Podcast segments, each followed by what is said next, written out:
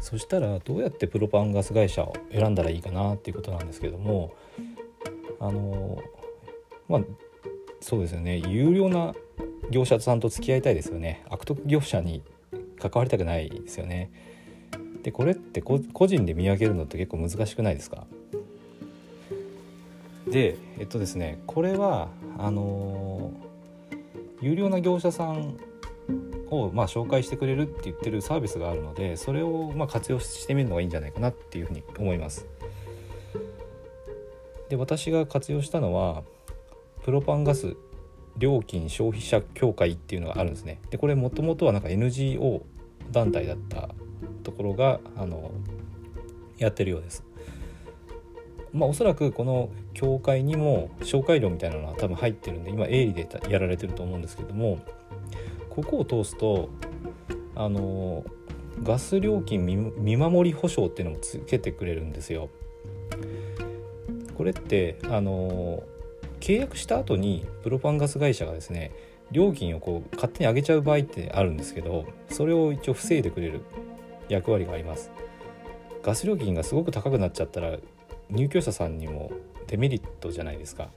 でなんかガス料金が高いからなんか嫌だなって言って退去になっちゃっても嫌なんでこれはちゃんと入居者さんを守る意味でもあの適正なガス料金ですね。これで、えーと、提供してもらうっていうことです。でこれ切り替える時にはあの今のですね今の切り替え前の会社と入居者さんのガス料金の契約がどうなってるかっていうのは確認した方がいいです。これあの切り替えた時に料金が上がっちゃうとやっぱ退去につながるんででどうやって調べるかっていうとあの今の今契約しているガス会社に聞くといろいろ勘ぐられるんですよ。なんか切り替え検討してんのかなとかそそれってちょっと面倒くさいじゃないですか。だからあの今の会社との契約を調べる時は入居者の方に聞くのがいいです。入居者さんにあの、まあ、聞く時はですねあの管理会社を通してあのちょっとうまく事情を説明してもらってまあそうですね理由としてはですねちゃんと適正価格で入居者さんにガスが供給されているのか確認したいのであのもし高ければ安くすることも検討しているということを言っちゃっていいと思うんですよ入居者さんにはですね。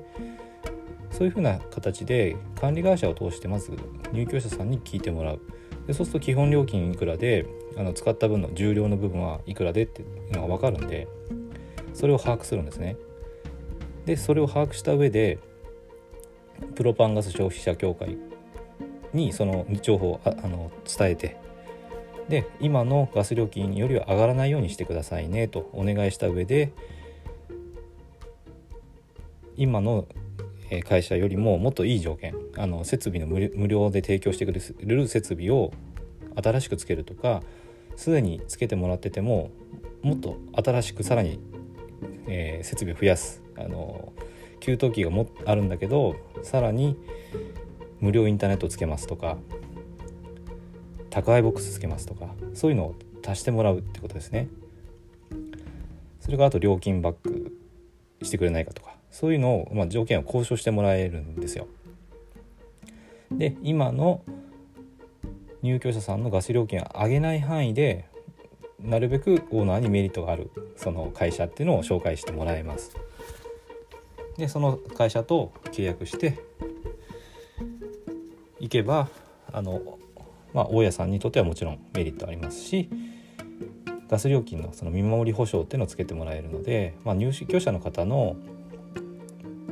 ガス料金っていうのも守られるっていうことですね。ということで、えー、と何回かにわたってですねこのプロパンガスの活用っていうお話をしてきました。あのすごくこれメリットがあるし直接のこの費用負担って全くない方法になるのでこれもですね是非検討してもらえたらなと思います。まあ、物件持ってる方は今よりいい条件を求めたらいいと思います。で都市ガスだったらあのプロパンに切り替えた方がいいですねそれからこれから物件購入するっていう場合にも一応こういうことがあるっていうのは知っておいた方がいいと思います後から切り替えたりっていうのは全然できるので普通にその業者のシミュレーションですね物件購入の時のシミュレーション以上の効果が出せる可能性があるのでこういう技っていうのはあのどんどん知っておいた方がいいかなと思います。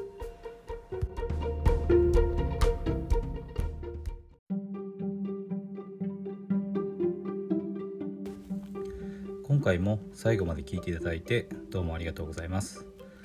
チャンネルの説明ページに私がどんな人間なのかを知ってもらえる1分半ほどで読める簡易プロフィールのリンクを貼っています。公式 LINE のリンクも貼ってあります。こちらでは相談も受け付けていますので是非登録してください。サラリーマンが最速で経済的自由を得るには FX と不動産投資を組み合わせるのが最適と考えて投資を行っています。簡単に説明すると FX で少額の資金から複利の力で増やしていきある程度の資金ができたらその資金を使って不動産を良い条件で購入していくという作戦です。私が実際の経験から得た不動産投資と FX に関する役立つ情報を配信していきます。この配信がいいなと思ったら是非いいねやフォローをお願いします。